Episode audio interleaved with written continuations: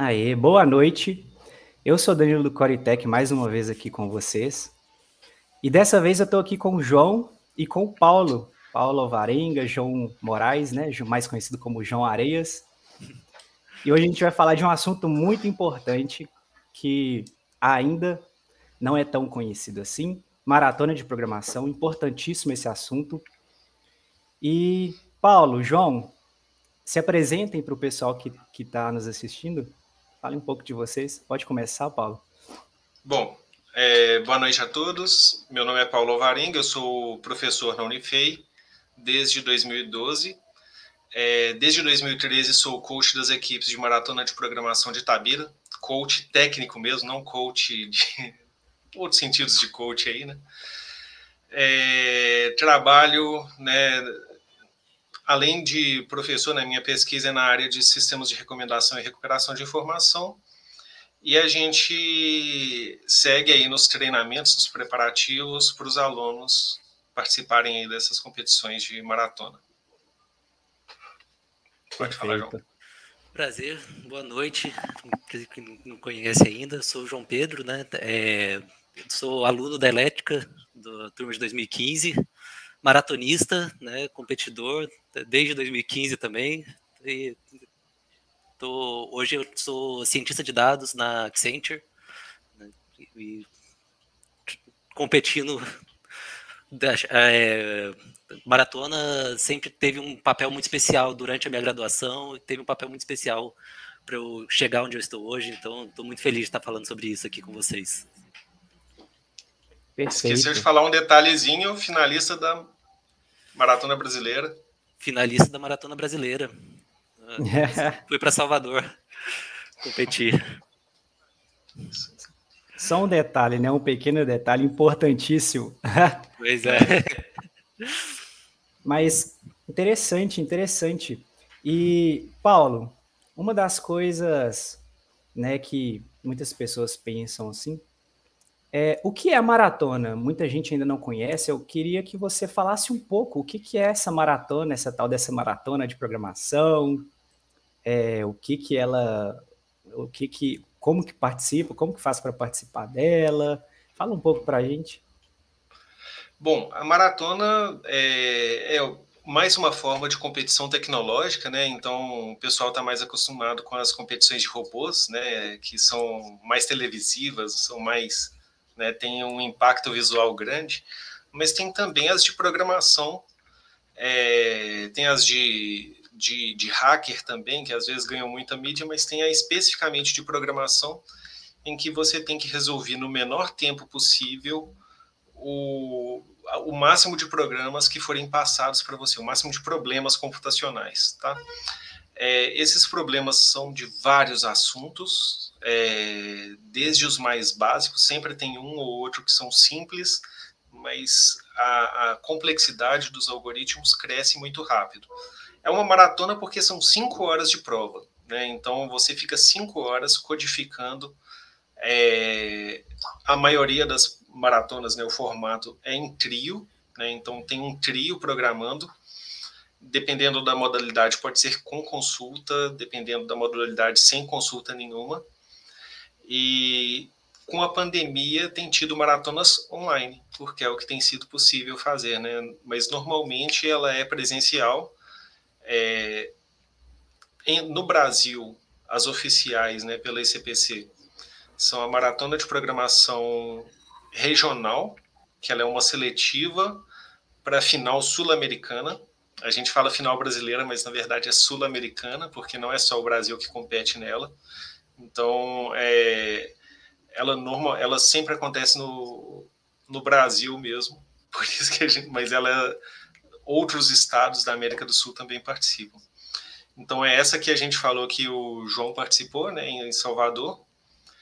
E é, por causa disso, ela normalmente acontece em setembro, outubro, mas como ela é uma vez só por ano, a gente quis fazer também a maratona mineira em maio, para não ficar um buraco.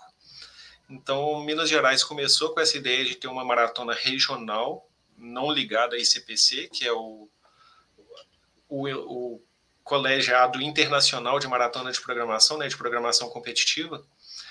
É, mas aí a maratona, a princípio, não fazia parte, mas depois de ter várias edições de maratona de programação, a gente estava caminhando antes da pandemia para incorporar a maratona mineira como forma de ingresso também na brasileira. Então, é, e por fim, né, quem, quem passa na brasileira, então são cinco, seis vagas, dependendo de como que o resto do mundo foi, vai para mundial. Então já tivemos mundial na Rússia, mundial nos Estados Unidos, né, e aí os, as seis equipes da América Latina que forem melhor colocadas, elas vão competir aí em março, mais ou menos, lá onde for, né? Igual é, igual já teve, né? O pessoal de Itajubá já competiu na, na final mundial. Né? A gente ainda está na vantagem, né, João? Ficamos perto. Não. É. não é uma coisa muito fácil, né? Chegar na. Não, não é uma coisa fácil nem chegar na, na final da brasileira, imagina da Mundial, né?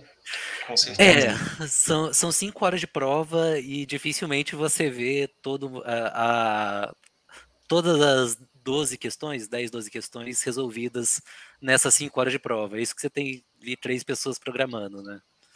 Então, não, não é uma prova fácil, mas é uma. É, e, é uma prova competitiva, mas é extremamente recompensador, sabe? O aprendizado que você tem. Pois é, ô, ô, João, você que já foi, já atua na maratona como participante, né? Fala pra gente como foi essa experiência de estar tá lá, a pressão, como como, como foi a pressão que você sentiu tentando resolver todos os problemas da maratona naquelas cinco horas? É, é uma pressãozinha assim, ainda mais que toda vez que você resolve um problema, você ganha um balão, né? E vai dando nervoso assim quando você vê os balões chegando nas outras mesas e você ainda não, não passou o seu problema, sabe? É, assim, é, é uma são, é uma prova complicada, um nível técnico assim elevado. E é muito fácil de você ficar preso né, é, em algum tipo de, de pensamento, algum caminho que não, não vai te levar ali a resolver o problema, sabe? Mas eu acho que é muito legal você ver. É, a gente estuda muitos algoritmos, algoritmos, estruturas de dados ali dentro da faculdade, né? E muitas vezes a gente pergunta, não, para que, que serve esse negócio, né? Eu acho que assim, existe uma habilidade que vem de você conhecer que aquele algoritmo existe. Existe uma habilidade que é você conseguir implementar aquele algoritmo. Só que acho que mais difícil ainda e o mais importante para nossa área ainda é a habilidade de você conseguir modelar algum problema é, usando aquele algoritmo, sabe? resolver a modelagem daquele problema com esse algoritmo. E eu acho que isso é uma coisa que a maratona traz, assim, é isso é uma coisa que a maratona te ensina a fazer. Né? Então, assim, é, é, é, um pouco dá o nervosismo ali na hora, são, são cinco horas de, de, de nervosismo, mas é, são cinco horas que te ensinam pra caramba, e o, o treinamento para essas cinco horas também vai te ensinar muito, sabe? É, Legal. Pegando um gancho no que o João falou, nessa questão de o treinamento ele tenta justamente isso, manter o emocional, né? Porque são problemas complexos, a pressão é muito grande. É, enquanto você está lá pensando num problema, tem alguém do seu lado recebendo um balão, isso dá uma pressão, porque você está vendo um balão chegando. E o que, que significa isso? Tem gente perto de você acertando alguma questão. Cada balão tem uma cor diferente. Então, só de chegar um balão de uma cor que você ainda não tem, você já sabe, uma equipe passou um problema que eu ainda não passei. E assim, parece muito sutil, muito lúdico isso aí, mas a pressão que isso faz é muito grande. Porque tá chegando opa, ele já fez um problema, o outro já fez outro problema. Esse balão amarelo eu ainda não tenho, esse balão branco eu ainda não tenho, já tem gente passando problema. E você tá lá, e isso gera uma angústia, gera um, um peso que é comum de você sentir depois é, na, nas empresas, onde você estiver, quando você tá, imagina, você tá fazendo um trabalho e tem colega seu sendo promovido, você não tem situações acontecendo. Então, até essa imagem aí mostra muito, olha, o pessoal está competindo. E tem, tem pessoas que estão com dois balões, tem gente que está com quatro, cinco, seis. E aí você está vendo isso acontecendo. Tem um placar lá mostrando qual, que equipe, qual equipe que está em primeiro lugar. E aí a gente está treinando é, trabalho em equipe, é, é, resolução de problemas complexos, que são habilidades transversais que o mercado deseja muito, é, e, e, trabalho sob pressão. Então, você vai fazer um sprint, vai fazer um trabalho assim, tem que entregar até amanhã. Cara, o saber se concentrar, respirar fundo e falar: eu sei resolver o problema, eu tenho pouco prazo e eu vou focar, vou resolver. A maratona treina muito isso, né? Então, por isso que as empresas veem de uma maneira assim com bons olhos, né? Eu costumo falar que tem gente que passa currículo. Quando você participa da maratona e tem uma boa colocação, é como se você tivesse feito um outdoor com seu currículo aqui, ó. Me contrata, eu sou finalista brasileiro de maratona. Eu cheguei, eu sou medalhista mineiro, né? Então é de fato um, um, um boom para o currículo. E. Cara, oh, desculpa, pode falar. Não, vai à vontade. Eu acho que assim, é, é um negócio. dá aquele nervosismo, mas é uma competição legal, uma competição saudável, sabe? Muito bacana. Eu teve um. É, teve um. Geralmente, assim, quando acontece a, a competição ali em BH, né? A UFMG eles sempre vão super bem. E tem uma, uma regra da maratona de que se você fica entre ali os, os 10 primeiros, não é alguma coisa assim, Paulo? Sim.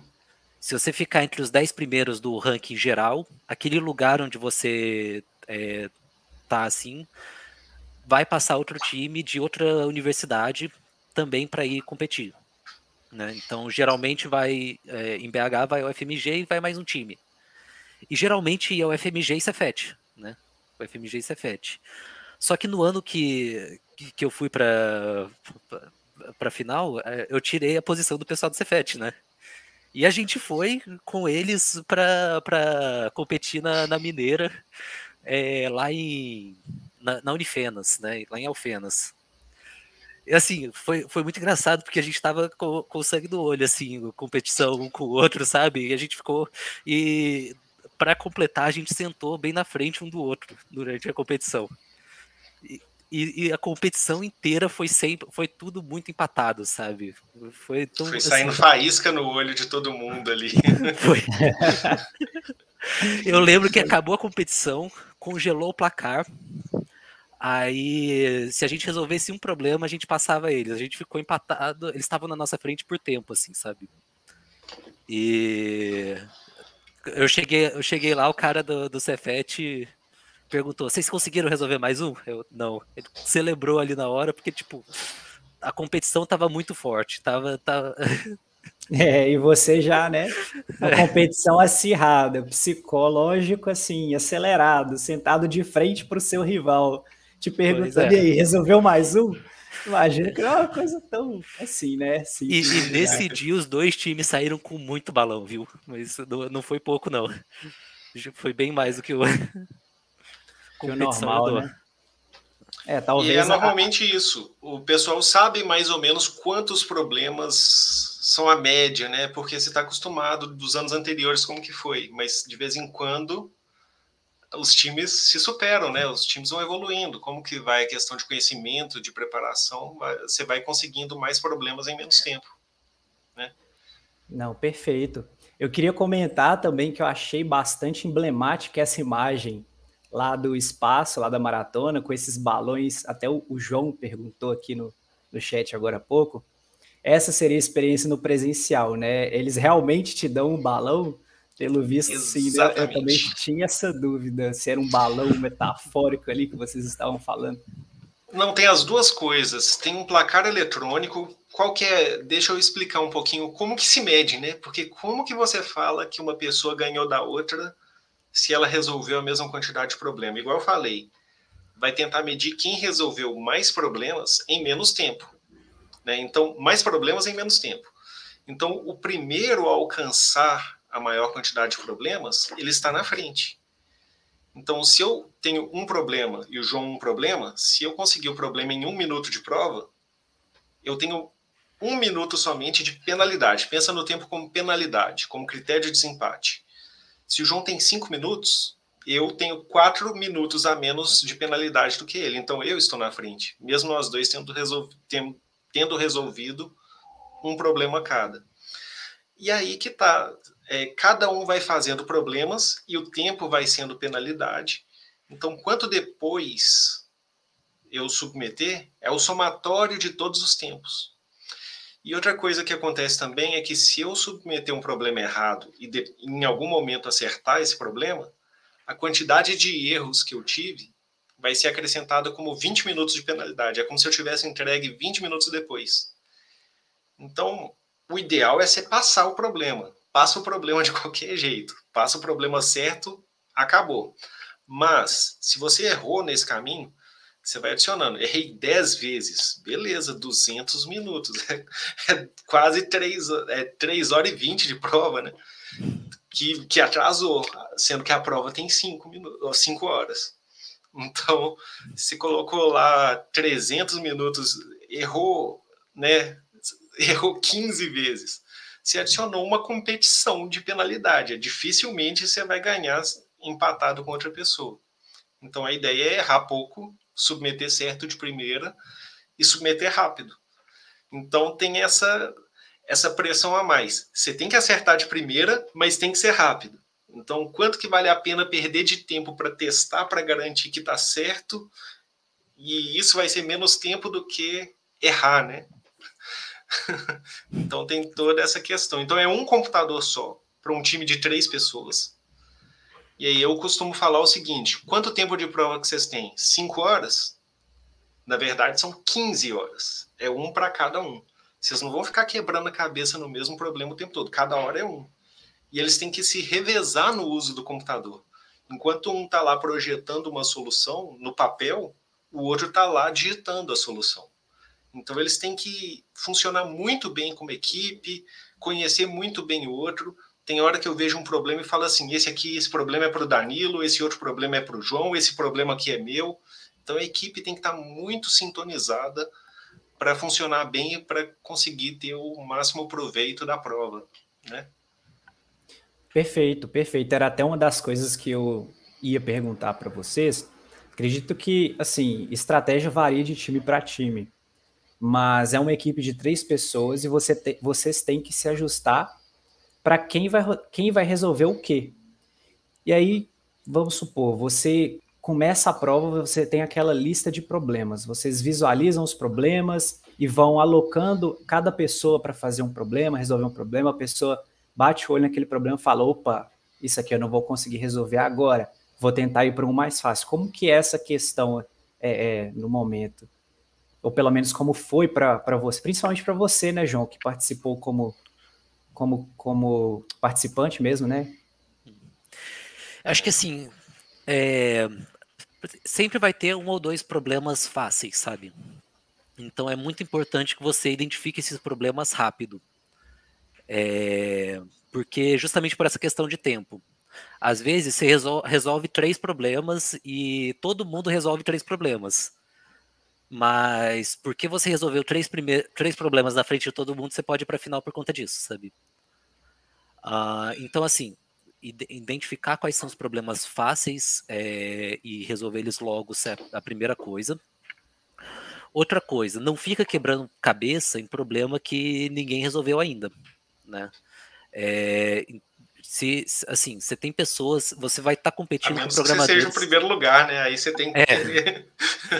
se, se você não for o primeiro lugar no ranking brasileiro, né, que, que, dificilmente você vai ser. Tem, tem muita gente, tem, tem muito programador muito talentoso que vai competir. Então, assim, você olha para aquilo lá e você vai ver o que, que o pessoal resolveu. Aquele problema que ninguém resolveu até agora, provavelmente ele envolve algum tipo, alguma teorema de matemática de canto de rodapé, alguma estrutura de dados que seja completamente desconhecida, sabe? Alguma técnica. Então, assim, foca primeiro no, nos problemas que está todo mundo resolvendo, e mais, se especializa ali dentro da, da equipe, sabe? É, você vai ter muito. É, geralmente você divide em alguns tipos de, de segmentos, assim, a, a, os tipos de problemas, né? Você tem geometria computacional, vai ter matemática, vai ter manipulação de strings, é, grafos também é, um, é um, muito forte. Então, tenta se especificar, encontrar qual é a sua parte que forte e faz com divide o time de forma que cada um vai ter assim o seu ponto forte que vai, vai conseguir trabalhar ali dentro, sabe? É, acho que isso são, são as coisas mais importantes assim. E de resto é prática, sabe? É, é, sentar na cadeira e, e, estudar e implementar, principalmente implementar os algoritmos para poder reconhecer realmente como modelar, né? Como, como trabalhar em cima daquilo. Perfeito. Aí minha visão de técnico, né? É, a minha orientação, que eu fiz de orientação para a equipe do João, justamente foi isso, né? É, o João, ele teve uma situação que ele não teve, todas as equipes não foram sempre a mesma. Né? Ele teve uma rotatividade de integrantes das equipes dele. É, então não deu tempo de chegar num ponto em que todos já sabiam mais ou menos de tudo, tá? É, mas o ideal é todo mundo saber tudo. Aí eu vou explicar o porquê e por que, que isso é tão difícil. É, são muitos temas, né? Então, igual o João falou, tem matemática, tem geometria, né? A matemática é para a linha do cálculo ali, alguma é, equações, etc. Tem a parte especificamente geometria computacional, né? Então, o problema de envoltório convexo, o problema de duas dimensões e três dimensões de ponto, problema de escoamento, né? Ah, para onde que a água vai, para onde que o balão sobe, e em que lugar que ele bate no teto, e ele vai passando por esse tipo de coisa, problema de labirinto. Então tem muitos problemas desse tipo assim de matemática que vão se encaixar nisso. Problemas de grafo, sendo qualquer coisa de grafos, desde caminho mais curto, fluxo máximo, sabe? Tudo que vocês veem no, em grafos, em uma disciplina de graduação, mais um pouco, tudo que você vê numa de pós-graduação, de mestrado, doutorado, e mais um pouco, vai além. É um conteúdo muito grande, muito vasto. E a questão é o seguinte: problemas que são mais simples vão envolver. Ah, esse é um problema de grafos e acabou. Esse é um problema de probabilidade e acabou. Mas vai chegar uma hora que você vai ter problema que junta as duas coisas. Então, problema que usa probabilidade em grafos. usa, sabe? E isso aí vai começar. Se você sabe só grafos e o outro colega seu que sabe só probabilidade, essa questão não vai ser resolvida. Pelo menos não sem tomar um tempo absurdo da sua equipe. E isso pode ser impossível, né? Então é complicado. É, então, a ideia é tentar fazer divisão e conquista mesmo. Olha, estamos começando uma equipe. Cada um foca em uma coisa. Um foca em grafos, um foca em programação dinâmica, um foca em matemática e vão tentar aprender o máximo, vão cada um especializar naquilo. E é bom que se aparecer um, programa de um problema de matemática, eu já sei para quem que eu entrego. Um de grafos, eu já sei para quem que eu entrego. Então fica fácil de dividir entre as pessoas, escalonar isso.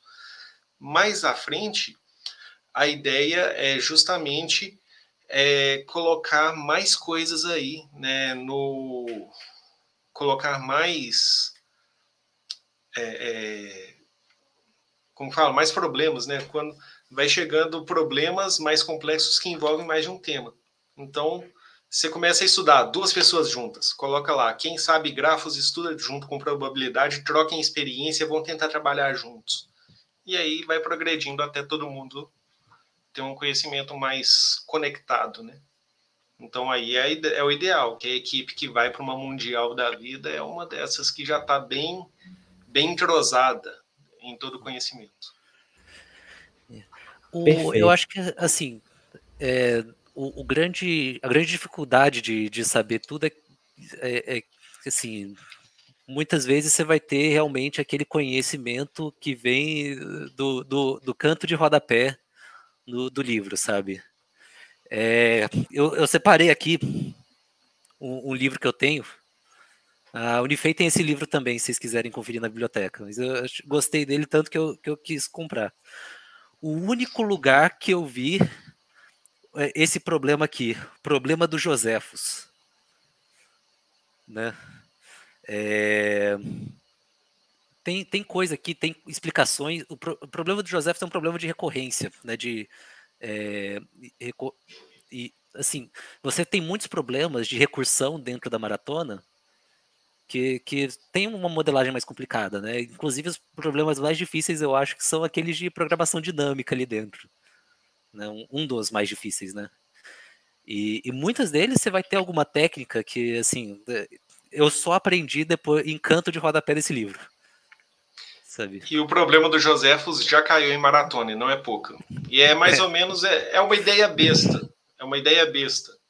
A ideia do problema do José, só dando um geral para quem quiser conhecer seu problema, é mais ou menos o seguinte: tinha um monte de prisioneiro, todo mundo condenado à morte, e eles queriam, na verdade, permitir que um sobrevivesse daqueles ali.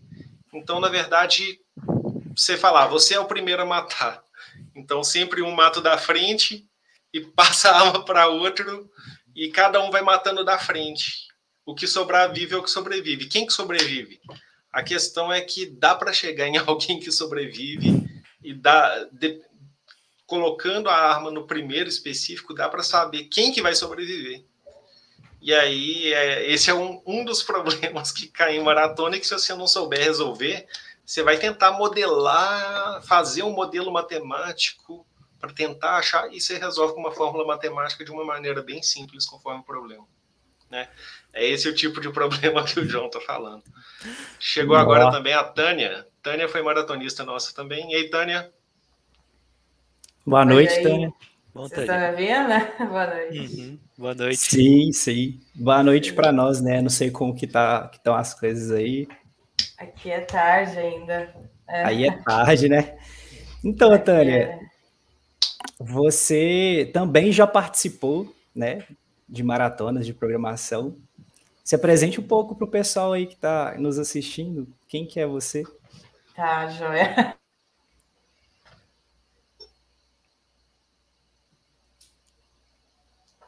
Eita. Ficou mudo, caiu, será? Ficou mudo. Tá ouvindo agora? Agora estamos. Sim, agora estamos. Beleza. Bom, é, o Paulo só de fista, né, Paula? é, eu sou a Tânia, sou da turma de, de computação de 2012, de, de outros cursos de 2010. Eu, acho que eu fui do primeiro time de maratona, eu, o Matheus, o Manuel, que os dois estão nos Estados Unidos agora, eu já voltei, eu estava na Alemanha. E quem mais? O Atila, que eu, eu não sei para onde está, eu acho que está no Brasil. E nossa, e maratona era um negócio assim, espetacular, porque a gente sofria tanto e a gente ia, sabe, se arriscava e ficava mal e ficava bem, ficava mal. Só que quando você sai para o mercado não adianta, né? Você vê que a diferença é muito grande, né? Igual o Paulo estava falando no começo, é, quando você tem mais sprint, quando, imagina, agora eu trabalho na HP, né? Eu sou software de Falhou de novo. Deu uma caída. É. Mas é, ela comentou uma coisa que eu eu gostaria de questioná-los também, que é aquela questão, né? É, a questão da maratona é que a gente trabalha em equipe, divide os problemas em equipe e resolve em equipe. Mas a questão do lado emocional é uma coisa a se comentar, porque né, cada um ali tem o seu emocional, cada um tem, tem na hora ali está se sentindo de uma forma diferente. E aí entra até numa pergunta que a Joana fez agora há pouco, né? A tensão durante a competição é, pode atrapalhar os maratonistas. E aí, como que fica essa questão?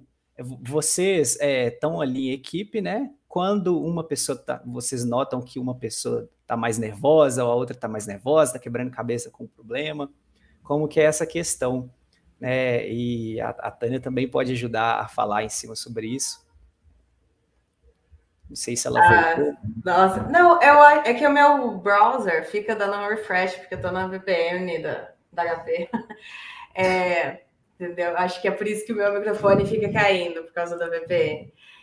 É, nossa, esse negócio, eu acho que foi a única questão que eu nunca aprendi a lidar, né? Porque a gente ficava desesperado.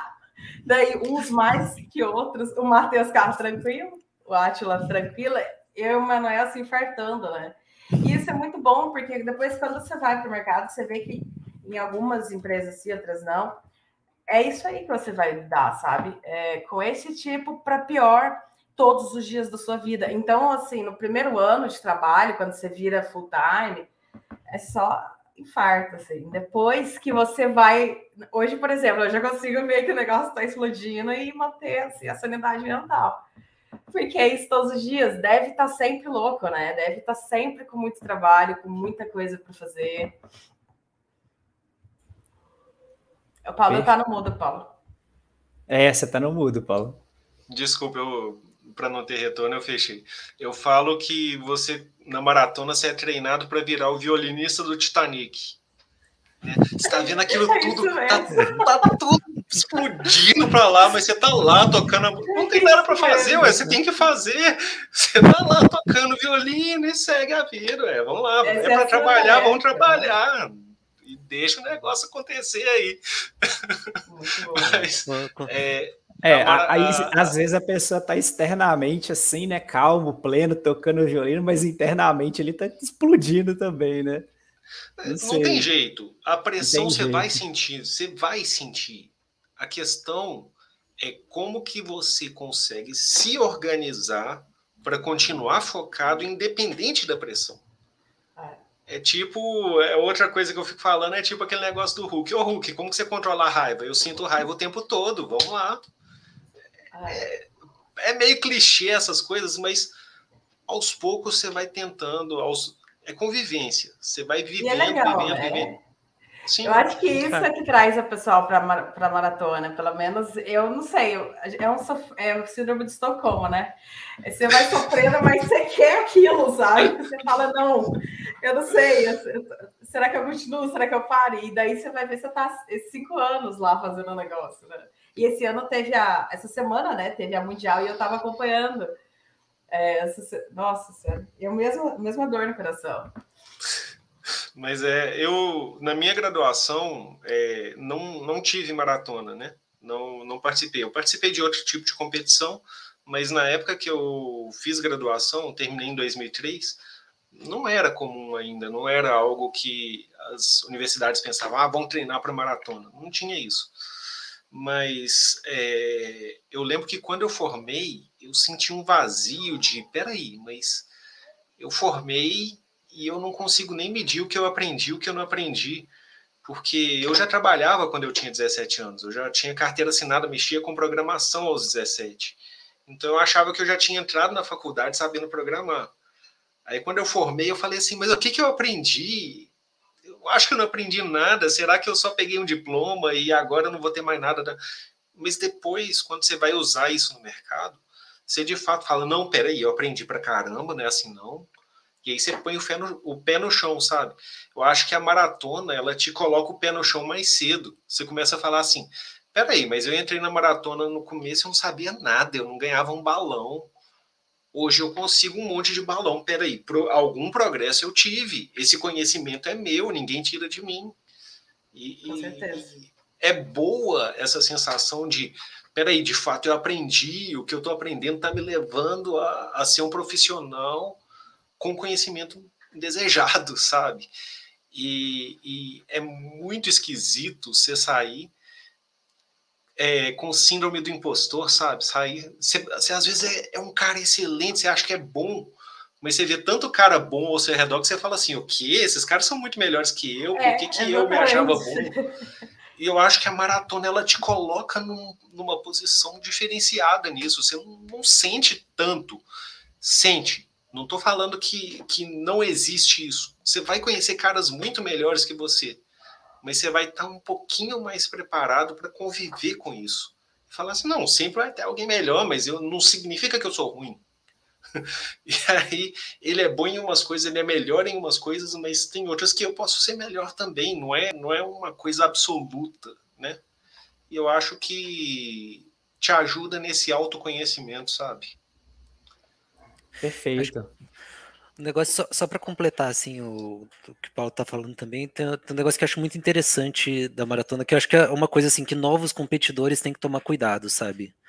É, a maratona ela por, ela vai atrair muita gente que tem que gosta de programar que gosta de estudar aquilo que gosta de estar de, de tá trabalhando. Então você faz uma seleção já com um viés um pouco mais é, mais para um, um, tipo de programador com um, um, conhecimento técnico ali em algoritmos um pouco mais alto do que a, a média né, da, de dentro da faculdade.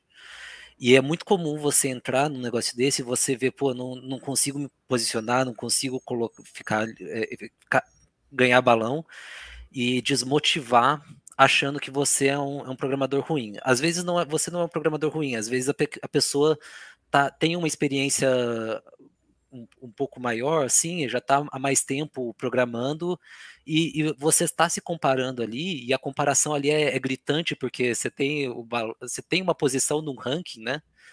Então você está se comparando ali com pessoas que já têm uma experiência um pouco mais, mais alta. Então, assim, não sei.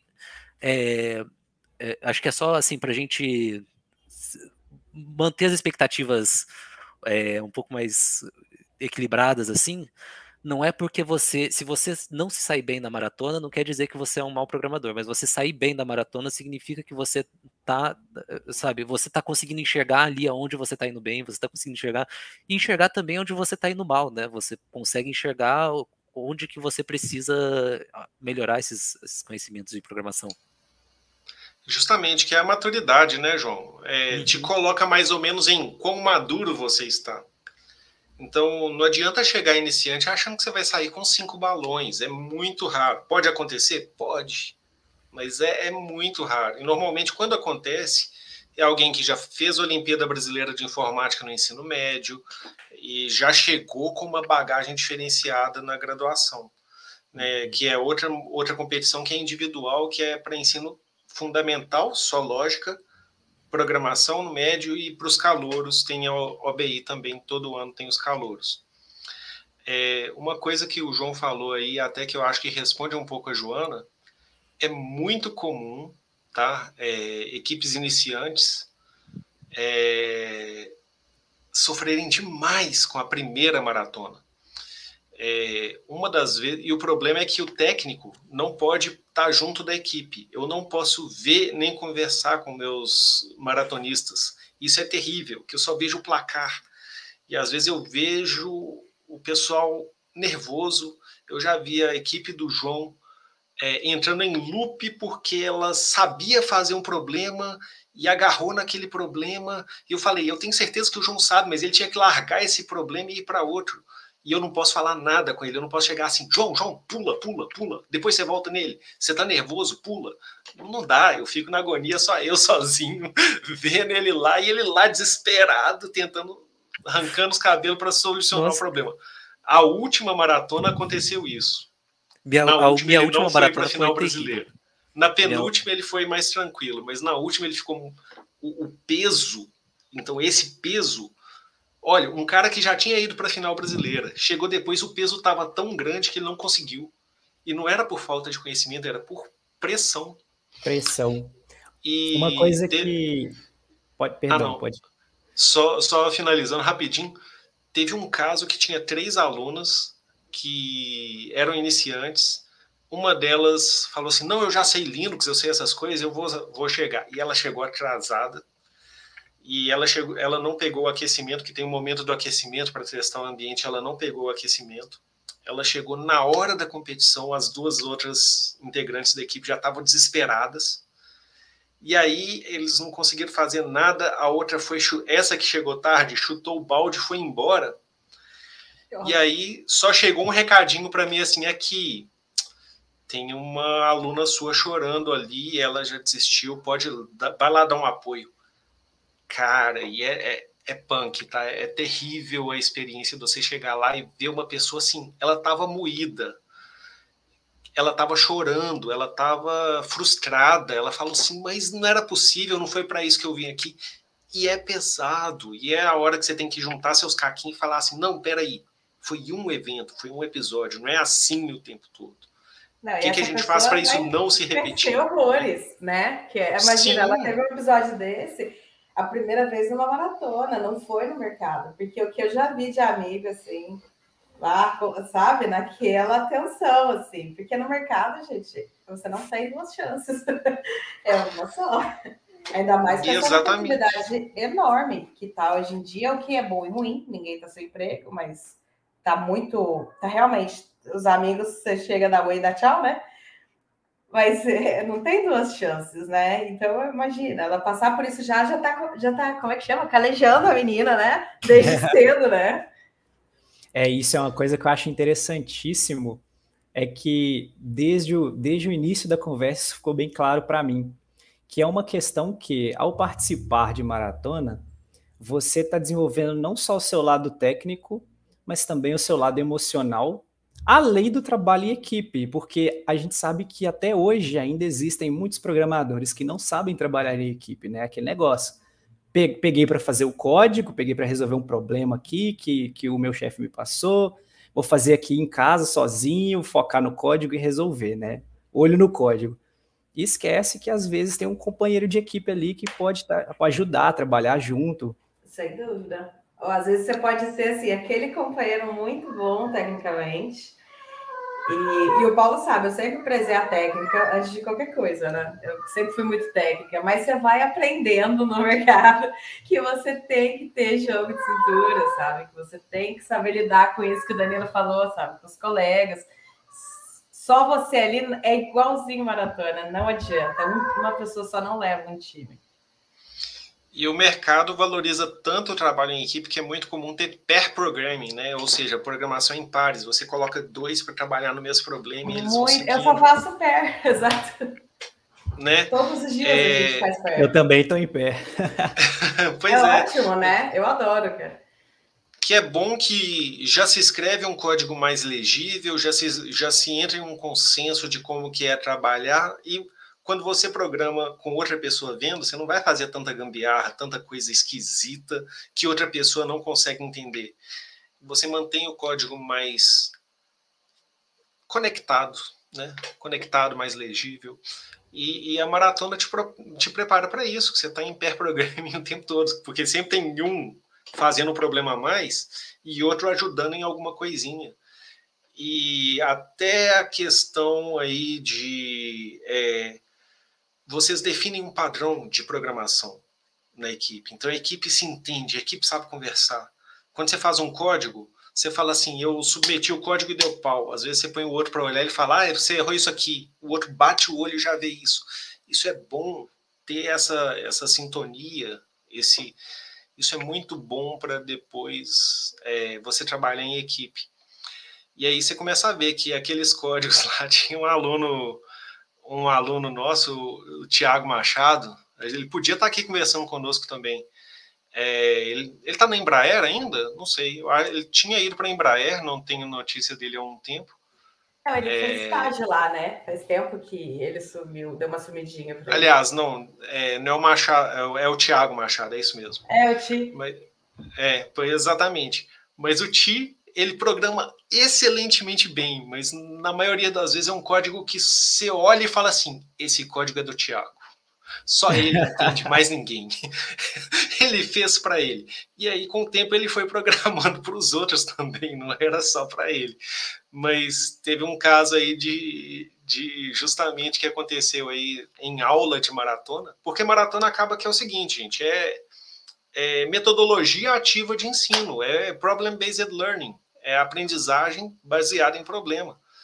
Você vê o problema e fala, como que eu resolvo isso aqui? Aí depois que você vai na teoria descobrir que teoria aplicar naquilo, você aprende a teoria. Você já aprende a teoria sabendo para que, que ela serve, para resolver problema desse tipo ali. Mas é, aí acaba que é, dando aula de maratona, uma pessoa tentou copiar um código e justamente foi o código do Tiago. Eu já falei assim: esse código é do Tiago. Não tem como, né? E aí a gente aplicou a regrinha lá de. Infelizmente aplicou a é. regra lá de dar bomba e seguir uma em frente. Mas Aquelas enfim, aí é, É aula, Explica né? o código, é né? Não tem o que fazer. Explica o código, não sabe explicar. o que, que você fez nessa linha aqui? Não sei. Ué, como assim? Foi você que fez? Essa é uma coisa muito interessante, né? Porque, igual na indústria, quando você está desenvolvendo, existem alguns padrões, né? Alguns, digamos, conjuntos de boa prática, né? Que as pessoas seguem para poder manter a coerência de código, a organização de código, né? E tornar, deixar o código mais claro para que outros programadores possam chegar e entender tudo que está acontecendo. Não sei, né? Cita-se Solid, alguns outros, enfim, Clean, clean Code. Agora, maratona de programação, vamos supor, você está ali na etapa de treinamento, está desenvolvendo seus códigos em equipe, só que como que funciona isso, né? Tem algum padrão que se segue, alguma coisa? É, normalmente em maratona a gente acaba deixando fazer coisas que normalmente a gente fala, não façam isso no mercado, porque você quer programar rápido também, né? Então, em algumas situações, variável global pode, né? É, uns type def esquisito. Ah, vou colocar perde int de int o tempo todo. Você vai colocar type def PII para você não ter que escrever perde int int o tempo todo. Você põe, põe PI, que se for colocar no mercado é terrível. Tá? Importar todas as bibliotecas de uma vez, né? Né? Então, É. mas isso são coisas específicas que a gente fala assim: você só está fazendo isso porque você tem que fazer o seu código rodar em menos de meia hora. E esse código, uma vez que você ganhou o balão, ninguém vai mais olhar para isso, mas você sabe o que, que você está fazendo de errado. né? Então, é uma coisa que eu falo assim: não use isso com outros professores, não use isso no mercado de trabalho. Mas é justamente porque digitar, o tempo de digitar faz diferença. Então você troca por três letras para programar mais depressa. Então, essa é a parte do padrão ruim, né? Que eu já falo assim, não façam isso no dia a dia. Mas acaba que vai pegando tanto esse padrão, esse você usa bibliotecas prontas, né? Então, assim, eu quero fazer um código de menor caminho. Você já tem isso pronto, já está indexado, você sabe em que página que isso está. Então, você tem uma biblioteca vasta que a gente chama de notebook, que é um, li um livro de anotações, cheio das soluções de nota de rodapé, de livro, de tudo quanto é mais, programado, otimizado e livre de erro. Então, você só construir esse notebook já é uma coisa que você pode levar o resto da vida, que é uma biblioteca pronta sua, que você fala assim, isso aqui é meu canivete suíço. É né? isso mesmo, eu uso os meus até hoje. Assim, aí quando assim, ó, a, como é que fala? A, o parafuso aperta, eu vou procurar coisa de maratona. Ah lá, é de, é de consulta, cara. Mas eu acho que isso que o Paulo falou é interessante para pôr uma nota, né? É, tem gente que fala, ah, mas você pode ir com todo o material preparado, né? Que fácil, né? Ah, boa sorte. Né? Boa sorte, porque aí é a prova, assim, que a hora que o filho chora, mãe não vê, cara. Você pode ir com o que você quiser na sua vida. Não adianta, se você não está preparado, nada daquilo você consegue implementar. É uma coisa de louco. É, é aquele negócio que eu estava falando no começo, né? Você tem três habilidades diferentes. Uma é você é, conhecer, saber que o algoritmo existe. Outra é você saber implementar e outra é você saber modelar o problema como aquele algoritmo, né? O, a, esse notebook aqui, eu consigo ler aqui, ó, no, no índice todos os algoritmos que tem aqui. Eu sei que esses algoritmos existem, não necessariamente eu sei para que, que eles servem. E mesmo sabendo para que, que eles servem, eu não, nem, nem sempre vou ter a confiança de me deparar com um problema e saber que eu vou saber modelar aquele problema como um problema que resolve com esse algoritmo. Né? Acho que, assim, é, é isso que, para treinar para maratona, isso é uma coisa muito importante. Você saber identificar quais são os problemas que. saber como modelar aqueles problemas, né? É, mas voltando um exemplo, um pouco... vou, vou exemplificar um problema só para que o João para mostrar como que funciona isso que o João falou. Tem um problema do RI Online Judge, que é um dos sites que a gente usa para treinamento, rionlinejudge.com.br. Nesse site de treinamento tem um problema lá que chama mania de par. É uma história simples. É, a pessoa ela só faz o caminho se ela andar uma quantidade par de quarteirões para chegar na casa, em qualquer lugar. Então, ela dá a volta, mas ela tem que chegar com uma quantidade par de, de cruzamentos né, que ela tem que passar. E, a, e, aí você fala assim, não, mas é o menor caminho. A gente sabe que em grafos tem um algoritmo que chama Dijkstra. Quem já chegou em parte de grafos, é só aplicar Dijkstra. Mas não é só aplicar Dijkstra, porque Dijkstra não vai te dar quantidade par, vai te dar quantidade ímpar, vai te dar de todo jeito.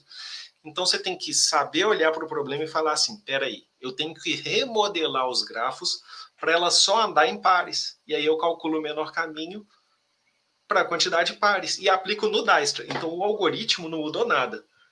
O que mudou é simplesmente a entrada. Você manipula a entrada para mudar o grafo para ele, para você colocar no, gra, no Dijkstra e ele funcionar.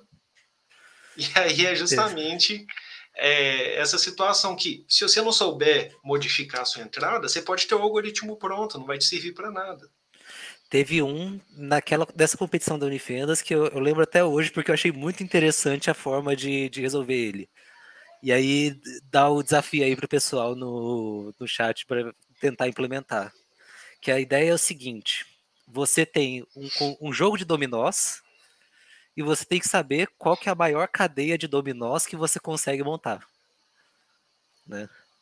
E aí eu só vou dar a dica do, do problema, você, resolve com o caminho euleriano, né? Então, tenta, tenta achar como é que dominó se relaciona com, com, com isso, mas com se relaciona com grafos. Ou seja, você tem que ir ligando um no dois, no zero, em tudo até fechar.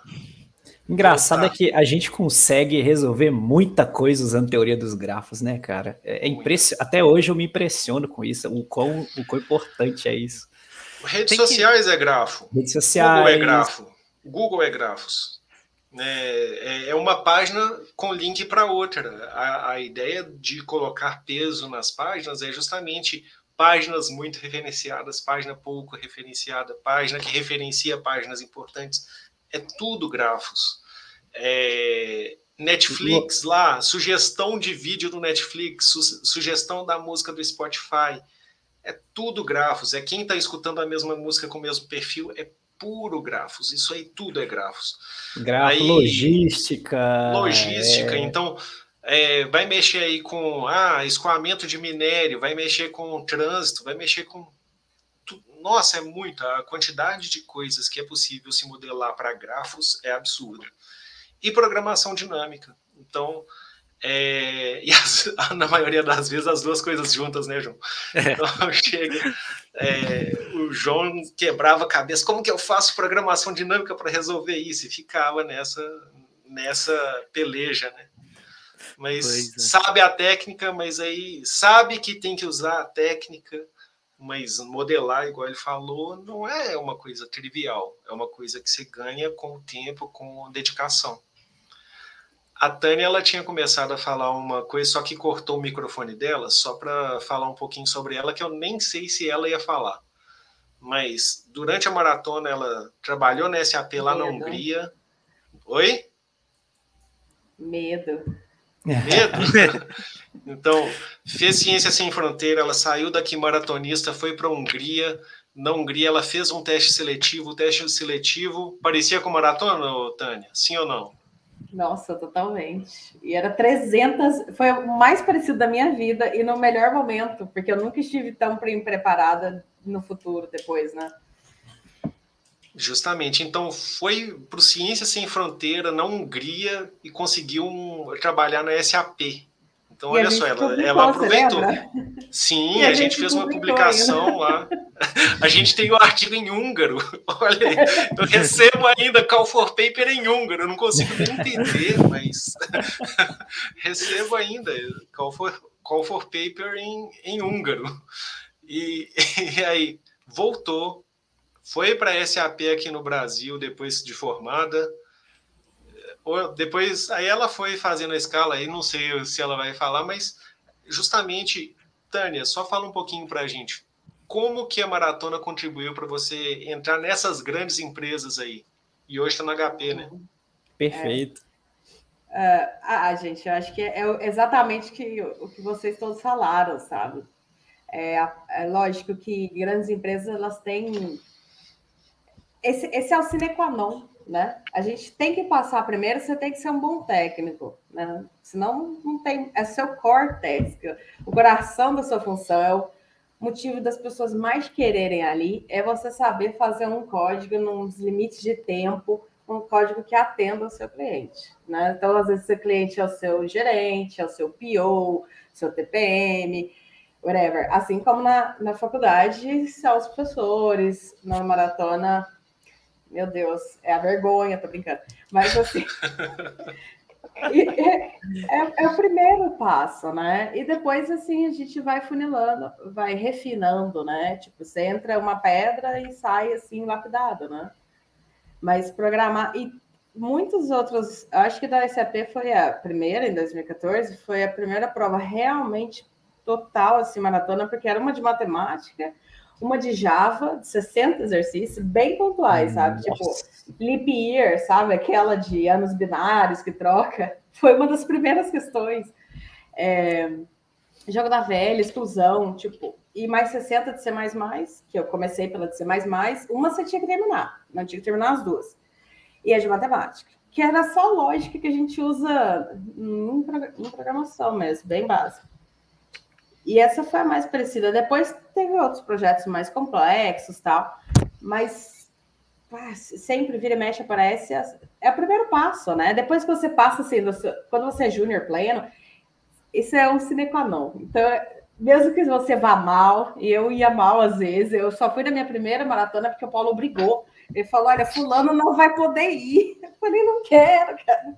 Eu, né, porque eu ficava sempre com o time, treinava com eles, mas eu nunca ia nas viagens. E eu acho que é só isso, sabe? Tipo, não interessa se é bom ou ruim, mas o ato de praticar sempre, né? Você tem que ser um bom craftsman, né? Você tem que saber usar suas ferramentas. Não, perfeito. E justamente essa questão aí do. A Tânia deixou uma coisa que eu vi falando. Não adianta você saber fazer uma tabela hash se você não sabe usar a tabela hash. Não adianta você saber fazer uma pilha se você não sabe usar a pilha. Saber estrutura e saber usar estrutura são coisas diferentes. Então, por isso que eu sempre foco em, peraí, eu, quando eu estou ensinando estrutura de dados, eu falo, peraí, agora nós vamos aprender a fazer estrutura. E depois vocês têm que aprender a usar a estrutura. E aí eu passo em questões de maratona, e a maratona é um ótimo momento para você aprender a usar. Então, não é porque você sabe fazer um martelo que você sabe martelar, não necessariamente, né? E então, isso é importante.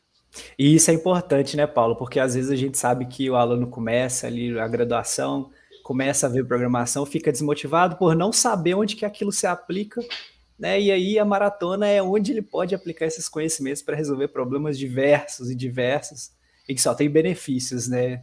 É o que a gente foi discutindo até o momento. É, vai aplicar em muita coisa, vai ter muita oportunidade de aprender coisa que não aprendeu também, né? Igual eu falei, o, o assunto, os assuntos são muito vastos, né? mas com certeza o que você está aprendendo, é, se for polinomial, está na maratona. se for não polinomial, aí provavelmente não vai estar tá na maratona. Pode estar na maratona é também com, com input pequeno, né? Mas o, Nossa, eu acho que eu... Passando mal para entrar. Mas o, esse negócio que o, o, Paulo falou é um negócio importante mesmo, sabe? Eu já, já vi muito programador experiente, sabe? Programador que é, já está no mercado há, há anos, assim, é, programando em, em, em, C++ e não sabe usar os recursos do C++, sabe? Às vezes não sabe usar as estruturas que o C++ oferece. E eu acho que, assim, ao, ao mesmo tempo que a maratona às vezes atrapalha você naquela, naquela questão do, do Solid, do de, de saber usar, né, montar um, um código organizado, a, maratona vai te dar muito reforço nas boas práticas de, de saber usar os recursos daquela língua, né? De, de saber usar o, as estruturas que aquela língua te oferece, saber usar é, o, as rotinas, às vezes as rotinas que o próprio compilador tem, né? Tinha muita. Tinha, o built-in pop count lá, por exemplo, Paulo, são, são rotinas assim que não, não são padrão do, do C, são rotinas que não são padrão né, daquele negócio, mas são do, do, compilador e é bom você saber porque vai te ajudar a saber a, a, a construir um código mais eficiente. Inclusive, essa, esse comando built-in pop count, que serve para contar quantos bits são um dentro de um número, né? você pensa o número como um binário, 0 e 1. Um. Você sabe quantos uns tem ali dentro. É uma pesquisa de um aluno, o Christian, junto com o.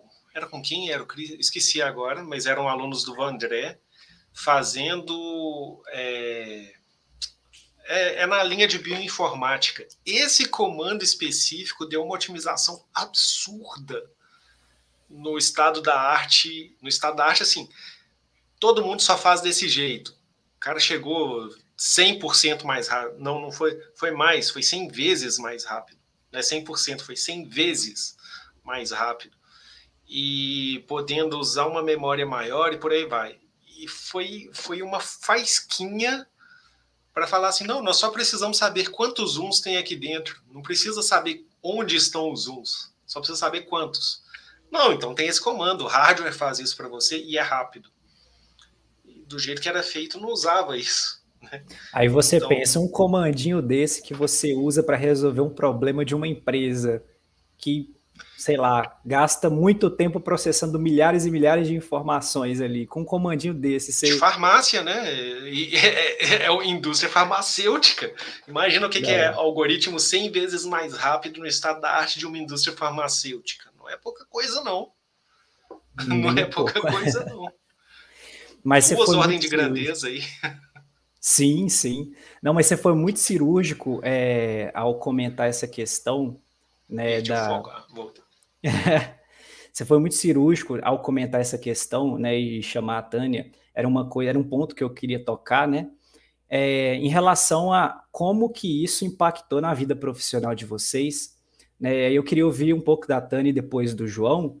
Como que foi esse processo? É, vocês participaram, né, de maratona. No caso da Tânia, ela foi é, para fora, né, pelo Ciências Sem Fronteiras. Eu queria ouvir a história dela, né? Como foi para conseguir esse emprego lá primeiro na SAP e, e como que as empresas olharam para essa questão de ter a maratona de programação, se ficou muito explícito ali. E no caso do João, que a gente estava conversando um pouco mais cedo agora, né? Que ele falou que, é, inclusive, é, quando você vai participar desses eventos presenciais, agora está tá à distância, né? Está online, mas existiam até mesmo pessoas de empresas, é, recrutadores que já ficavam de olho nos participantes ali da maratona, já ficavam, né, se, se você chegasse lá com o currículo, a chance de você sair lá com o propósito de trabalho é, é, é bastante, bastante alta, né? Então eu queria saber um pouco disso. Você podia falar para a gente, contar um pouco dessa história, Tânia? Como que você conseguiu o primeiro trabalho na SAP? Sim. É, eu tenho um colega, Gabriel Dadali, que o primeiro emprego dele foi assim, ele estava disputando a Mundial, né, pelo ITA na, na Rússia, e ele foi contratado pelo Facebook no lugar, né? Fizeram assim, uma proposta para ele. Olha, quando você formar, você vai vir, né? Trabalhar com a gente, se você aceitar. Daí fizeram assim uma proposta que ele não poderia recusar, né? Envolvendo bastante dinheiro e tal. E pra, só para reservar a, ele como profissional, né? Que é, o salário não muda muito de empresa para empresa, é bem parecido. Mas essa o, o primeiro, minha primeira posição, ela foi, é, não foi em decorrência da maratona, né? Foi sempre lendo os e-mails da minha professora, né? Que é, manda e-mail até hoje em húngaro, né? Com as posições e eu apliquei só. Não achei que eu ia fosse entrar, justamente porque eu estava seis meses na, na computação, porque antes eu fazia outro curso. Então eu não tinha muito background, eu só tinha background de maratona mesmo na parte técnica. E, só que eu sempre né, gostei dessa área mesmo, assim. Um, e apliquei, era um trainee, né? E, e, fiz as provas, tal, mas sempre naquela descrença, né? Porque eu era estagiária, é, é, desculpa, eu era estrangeira, eu ia ter que, tipo, meio que mudar o meu contrato com Ciências Sem Fronteiras para poder trabalhar legalmente na Hungria. É, nossa, foi uma coisa, deu muito trabalho para conseguir é, ser efetivada, ser efetivada, não ser contratada, porque lá não pode ter estagiário sem salário, né? Então tinha que tirar CPF húngaro, aquelas coisas. Nessa, nessa primeira posição foi simples assim, sabe? E eu continuei fazendo isso a minha, minha carreira toda, eu acho que desde 2014 que eu estou no mercado, e é sempre assim, eu vejo que está aberto, né, e o que, que eu gostaria de fazer, e falo, tá, agora eu vou, vou aplicar. E é isso que tem que ser com todo mundo, sabe? Tipo, porque, ok, eu, eu saí da, da SAP, já tinha um nome bom no currículo, isso fez a diferença, mas eu fui para a parte profissional no Sul na primeira vez, né? E já era uma parte, assim, bem diferente, né? De desenvolvimento. Só que eu sempre fui desenvolvedora, não adianta. Daí depois eu voltei, consegui voltar, mas aplicando para tudo, sabe? Passei pela Inatel, pela Ericsson, pela OutSystem, um monte de coisa pela 1, 2, 3 milhas, um monte de coisa para ver o que eu realmente queria, sabe? Trabalhando com microservices, é, tudo, snippets de código, sabe? No final você vê que tudo é snippet de código que você está contribuindo e sabendo a arquitetura dos microserviços, né? Que, e dos protocolos de rede atuais, né? Das trocas de mensagem do HTTP e tal. Porque muito é web, né? Quase tudo hoje em dia é web, não adianta. E, e daí você segue em frente, sabe? Eu acho que é bem, bem pontual mesmo. E, ah, é, mas essa questão que o Danilo perguntou especificamente, como que a galera vê isso, é, olha, eu, eu não, não participei dessa. Eu não, não fui agraciada, sabe, por essa fama, porque eu acho que eu estava sempre ali na, na, na, terceira divisão. Mas, até hoje, por exemplo, a gente organiza. Sempre que tem esse tipo de evento, hackathon, maratona, não sei o quê, não sei o quê, eu estou ali no meio, sabe? Porque é, é, é raro ainda, ainda é raro. É, se você pegar 50 pessoas de programa de computação de todos os anos aí no Unifei, gente, pega quantos participam de fato há anos, que nem o João, por exemplo. Né? É, são poucos, né? São poucos que ficam. Então, isso traz assim uma, uma, uma certa maturidade para o seu currículo bem grande, e porque você mantém ao longo da sua vida aquele sofrimento, sabe? E isso dá uma, isso dá uma desenvoltura muito boa. Perfeito, Tânia. Eu até fiquei curioso, eu ia perguntar qual que era a sua stack aí de desenvolvimento, o que, que você faz, mas aí você comentou dos microserviços, né? Eu fiquei. Hum. É, eu mexo com o Rails, né? agora eu faço conexão de microserviços mesmo. É, num produto é, que não tem no Brasil ainda, né? um produto da, da HP que tá, mas está em 22, mil, 22 é, países, né, com mais de 10 milhões de, de subscribers. E eu mexo com Rails já faz um bom tempo e pretendo ficar nisso em back-end. E sempre tem, por sinal, né, sei lá, para não deixar nenhum takeaway, para não sair sem um takeaway, para quem gosta de front, para quem gosta de UI UX, gente, que é uma falha muito grande minha, essa área, nossa Cristo Faz dois anos, nos últimos dois anos, que eu estou vendo uma demanda enorme de profissional pronto para mexer no front-end para fazer um full stack.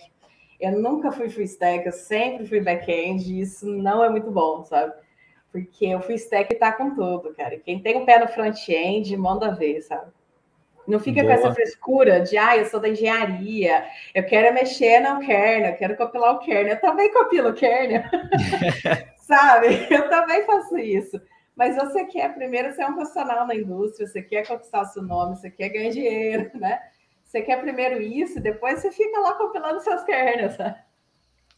E antigamente, né, Tânia, era pior, era eu quero mexer só com hardware, eu não quero nem aprender a programar, que eu sou engenheiro de computação, eu não Exato. sou analista. Não, eu gosto tá, de tá linguagem mudando. de verdade. Eu gosto. O que, que é isso, gente? Qual que é a linguagem de mentira? Linguagem de verdade, assembly, o pessoal tá na cabeça. exatamente. então vai, né? Então vai, vai mexer com a assembly. Oh, oh, e, para você, João, como que foi essa questão? Você comentou ali comigo minutos antes da transmissão sobre, sobre a vaga de emprego que você conseguiu. Conta aí um pouco para gente. É, não, a, a minha foi, foi bem mais direta, assim, a questão, a relação com a maratona, né? Eu lembro que a Accenture patrocinou a competição lá, na, é, lá em Alfenas, né? Essa mesmo que o Paulo tá usando a camiseta, a camisa. E, assim, é, tinha algumas pessoas lá da, da Accenture e tava na época de procurar, começar a procurar estágio né, e tudo mais, foi meio sem pretensão nenhuma, assim, mas levei os, o meu currículo, falei, ó, vai que eu consigo alguma coisa, né? É, sei que eu entreguei lá, é, tinha dois funcionários da Accenture lá, depois fiquei bem próximo com eles quando entrei na, na empresa, mas eu entreguei o currículo e uma semana depois eles já estavam me ligando, querendo fazer entrevista de emprego assim para me contratar, sabe? É, acabou que na época não deu, que eu ainda estava fazendo matérias e não podia ser. É, tinha, na, na, época tinha uma, uma, restrição assim quanto a, a, trabalhar à distância, sabe? Que hoje com a pandemia sumiu completamente, né? Mas mais para ter um, um, fit cultural, assim, tudo mais, eles estavam pedindo que, que passasse pelo menos um tempo assim é, presencial. Mas falaram, não, é, a gente vai te indicar para o nosso programa de estágio que vai acontecer no, no, durante as férias e tudo mais, e aí você faz esse tempo presencial nisso. E, e foi o que eu fiz, né? Eu fui. É, acabei não, não, entrando naquela vez, mas entrei depois no, no, no outro programa que eles tinham um pouco mais para frente. E assim, eu vi que vejo que naquele processo seletivo, pelo menos, a maratona foi bem favorecida, sabe? No, é, muitos dos meus colegas de trabalho faziam parte da maratona e eles foram, assim, se deram super bem ali dentro. É, alguns já saíram, foram fazer outras coisas e assim, eh, tem é, nenhum deles eu vejo que tem dificuldade de se recolocar no mercado de trabalho, né? É, tem, tem, fazendo das coisas mais diversas, né? Eu tenho um deles que está escrevendo compilador agora. Então, assim, muito as coisas muito diferentes, assim. Então, assim, maratona foi. Eu cheguei a fazer também, além dessa entrevista para Accenture, né? É, cheguei a passar também no processo seletivo da, da Ericsson, da, da Vale, e eu acho que assim foi uma coisa que contou no currículo ali na hora, sabe? Da, da, da Ericsson, pelo menos, foi uma coisa que eles perguntaram durante a entrevista, né? E acabou que, por opção minha mesmo, resolvi continuar com a Accenture, mas eu vi que, assim, faz, fez diferença para eu chegar na, na parte da entrevista, inclusive receber a proposta e eu ter, ter esse poder de decisão ali na hora, né? É, João, não é todo mundo que conhece a Accenture. Fala o que é a Accenture. Em, ela é, qual que é o tamanho dela no mundo aí de consultoria e tudo mais? Ah, então, a Accenture acho que é a maior empresa de consultoria. Não sei, é, a gente fica pau a pau ali com a McKinsey, eu não sei se, se, se quem que tá na frente agora, mas é uma empresa, a última vez que eu olhei, era empresa de 500 mil funcionários. Acho que tá mais, acho que tá bem mais agora, não, faz bastante tempo que eu olhei. É, e é uma empresa, assim, com só atende diversos clientes dessas Fortune 500, da empresa internacional de consultoria, e que está presente, às vezes ela, ela, como ela não, não tem muito. É, não, não vende muita coisa para o consumidor final, né? Acaba que não tem tanta gente que conhece porque ela não é. A, ela, o negócio dela não é B2C, né? É B2B. Você vende para negócios mas é, é, com certeza uma das, é, acho, se não me engano, é a maior empresa de consultoria do mundo hoje. Era isso que eu queria deixar claro, porque não é todo mundo que conhece.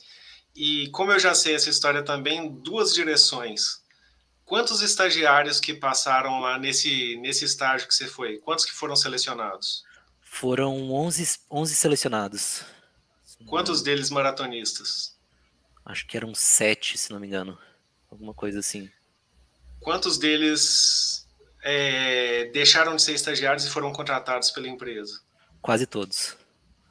Quantos maratonistas? Ah, acho que é esses, esses sete com certeza, se não me engano. Peraí. É, esses sete todos foram. Ele já esqueceu da história, mas eu lembro, ele tinha falado, né? Todos mesmo na época. Todos foram. Mas enfim, já tem um tempinho isso, né? Já tem três tem. anos já? Três Não, anos, né? um, um, um ano e sete meses. Tem só isso? Nossa, pandemia. Não, não um, foi, ano e nove foi, meses, não, desculpa. Um ano e sete meses a gente tem de pandemia, João. Um ano e nove meses, isso foi. foi... É. Isso foi antes da pandemia, não tem como ter sido um ano e sete tipo meses. 17, tá ligado? 17 mas, mas foi. Eu... Foi no carnaval. É, eu tava. Eu lembro que um dos meus últimos dias presenciais, assim, porque depois eu comecei a fazer home office. Antes da pandemia começar, eu comecei a fazer home office estudando na, na Unifei, né? Ou seja, foi antes é. da, da pandemia, tem uma eternidade atrás aí. É uma eternidade. Mas um dos meus últimos dias da, no, no, presencial, assim, foi justamente a época que estava rolando o carnaval, na, na, época que o Covid chegou no Brasil. Então, assim, foi. É, Não, foi mas bem, foi no estágio. Você ficou um estágio... ano fazendo estágio dentro dos laboratórios da Unifei, eu lembro disso. Tem mais. Não, não. O, é, não é possível, o... eu tô doido demais então. Eu lembro de você fazendo eu, estágio dentro da Unifei. Eu entrei em janeiro de 2019 na Accenture. Eu ficava é. na, na Unifei por conta da iniciação científica, né? Ah, tá, também. Na, Realmente. Ficava lá no laboratório 208. Isso. Ficava lá por causa da, da IC. Mas o, o estágio mesmo foi do. Foi janeiro de 2019 que eu entrei. Já tem um ano e nove meses. Quase dois anos já. Passou Quase todo o período de estágio, a fase de provação, né? É, é complicado. Durante a Mas, pandemia. Durante, durante, a pandemia.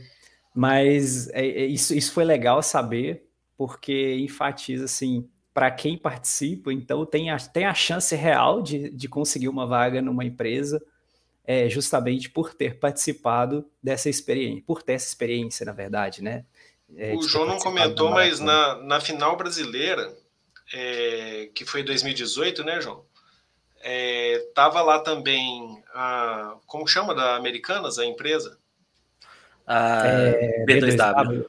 B2W. Ela tava lá, stand lá, falando, gente, se vocês quiserem vir trabalhar, a vaga já é de vocês. não estou exagerando. Eles estavam falando assim tinha TFG CEO, que eu acho que mudou de nome, mas era empresa que tinha jogos com maior quantidade de usuários. Não, não sei os é. detalhes, mas eu sei que o Fulvio de Itajubá foi trabalhar lá. É, então tinha, tinha algumas empresas, a Accenture também estava. A Accenture estava na Mineira. E a Accenture patrocinou, acho que nesse último ano. Não sei se. Acho que foi 2017, não foi que a gente foi para. Aqui eu tenho. Aqui a canequinha. É, mas enfim, não, são, são grandes empresas que patrocinam a maratona.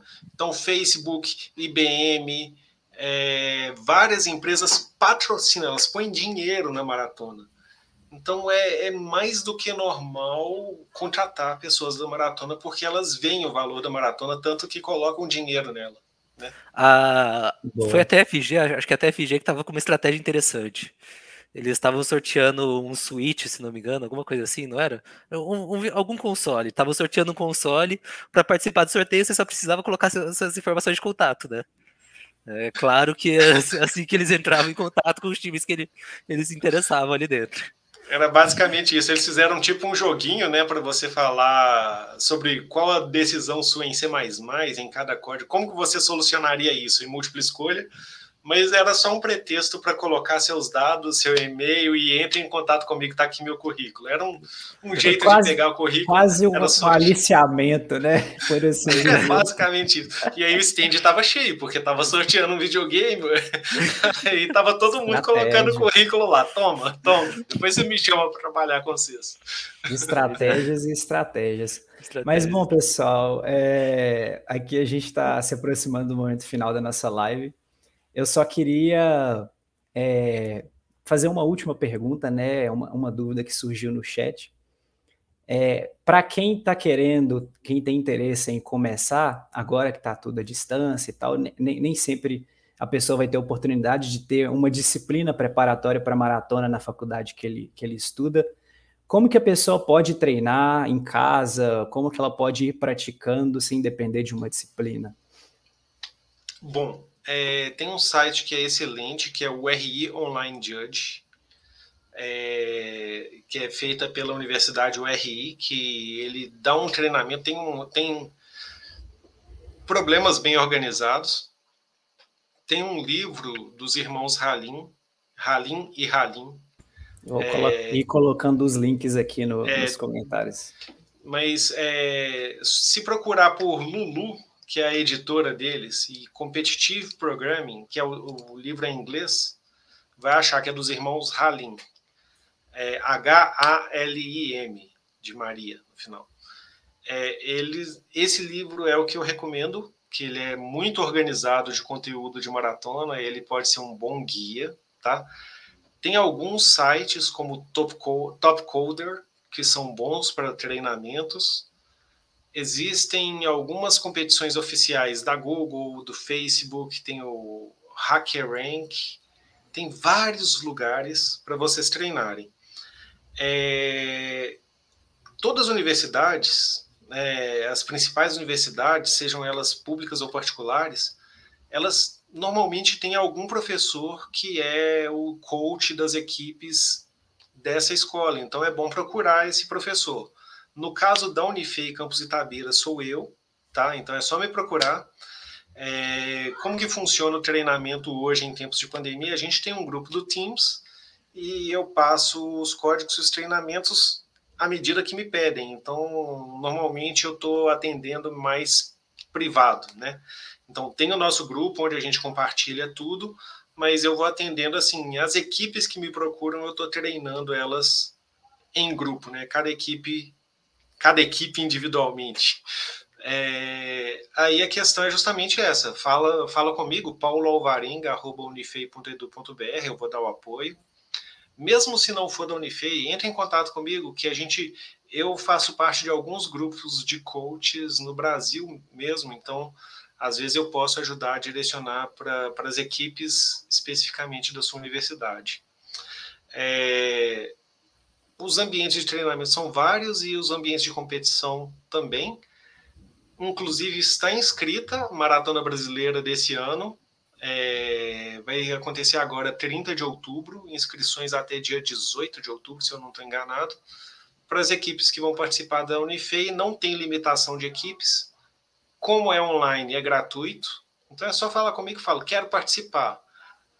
Não sei nada, vou passar vexame. Aí eu falo, vai, vai passar vexame, mas é passando uhum. vexame que você vai aprendendo a não passar vexame. Então você tem que passar vexame alguma vez. Eu só não recomendo se você entrou com 17 anos, porque a restrição é o seguinte: você tem cinco vezes para ir. Então, se você entrou com 17, com 22 você está fechando as portas. Sua limitação de idade é 23. Então, com 20, até 23 anos, você pode participar. Não tem ressalva. Tenho mais de 23 anos, aí vai ter algumas ressalvas. Qual que é a ressalva? Tem que ter menos de 5 anos de ingresso para a primeira universidade que você fez. Então, ah, fiz línguas. Conta. Então, Fiz línguas em 2000, sinto muito, você não pode participar. Agora que eu estou fazendo computação entre esse ano, sou calor. Você fez línguas, cara, fiz letras. Não, tenho o que fazer. Fiz secretariado bilíngue, fiz fisioterapia, não interessa. Você fez. Você matriculou, você entrou numa faculdade. Conta a partir da primeira matrícula na faculdade. Então aí é uma coisa que eu queria ressaltar não sei se vocês notaram, a Tânia começou, não era do, da computação, e o Matheus não é da computação, ele é da elétrica. Ele, ele graduou. O João. O João Areias, ele graduou em engenharia elétrica.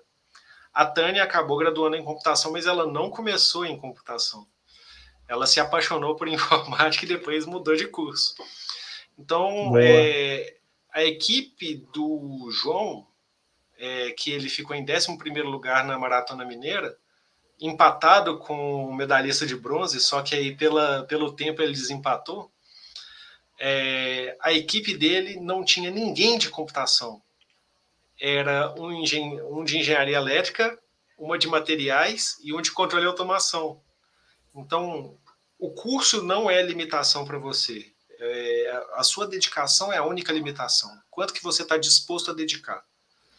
E, independente dos cursos, é, programação é uma skill, é uma habilidade que todo mundo está querendo. Então, sou médico, quero aprender a programar para ter um diferencial. Cara, tanto de algoritmo médico e equipamento médico que está sendo feito que precisa de aval de médico, de alguém que precisa ter medicina. Então, é um nicho. Ah, tô fazendo direito. É, você vai achar nicho para ser um, dire... um, um advogado que sabe programar, ou não necessariamente um, um advogado, mas um jurista que sabe programar, você vai achar um nicho, tenho certeza. Então, a maratona te ajuda a, a, a alcançar, a, a, cumprir, né, a seguir por esse nicho. Tá? Perfeito. Times então... impostores. era, era o nome do.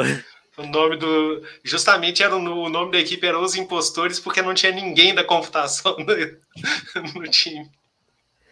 É, tá vendo? Maratona democrática. É, todo mundo pode fazer. Então, participem, pessoal. Se vocês estiverem, principalmente quem está entrando agora na universidade, não perca a oportunidade de participar.